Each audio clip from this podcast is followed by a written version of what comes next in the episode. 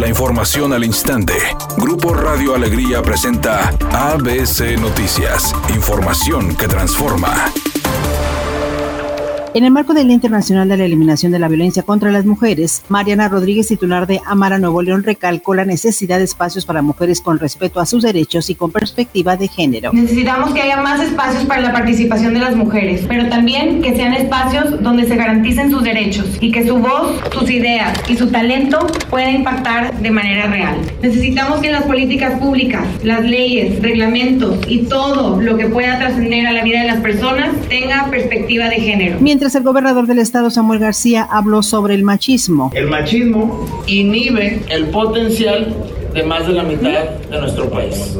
El machismo está afectando gravemente al 51.1% de la población que son las mujeres mexicanas. Y ese es el gran reto nacional que hoy desde Nuevo León queremos combatir. Y por eso, como cerraba mi esposa, si todos somos parte del problema, hombres y mujeres, todos debemos ser parte de la solución.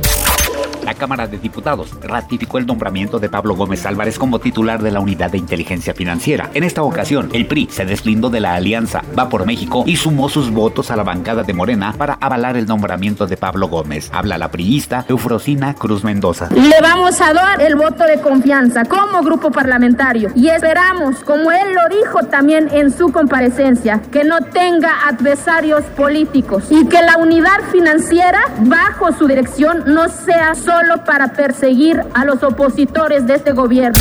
La violencia contra la mujer continúa al alza en México con más de 840 feminicidios en lo que va del año, problemática que indigna a millones de personas y este 25 de noviembre en la conmemoración del Internacional de la Eliminación de la Violencia contra la Mujer, la experta Teresa Ulloa, directora regional de la Coalición contra el Tráfico de Mujeres y Niñas en América Latina y el Caribe, afirmó que pese a que existen algunos avances legales en México para enfrentar la violencia de género, esta problemática continúa desafiando al Estado. Agregó que de acuerdo con el INEGI, pese a haber pasado el periodo de mayor confinamiento por la pandemia, la violencia hacia las mujeres en el entorno familiar registra un aumento durante el 2021, por lo que la casa, el espacio socialmente asignado a las mujeres como lugar seguro para desarrollar la mayor parte de sus actividades, es donde 20% de las mujeres de 18 años o más afirma sentirse insegura y durante el 2020 el 23.2% de los homicidios de mujeres ocurrió dentro de su vivienda.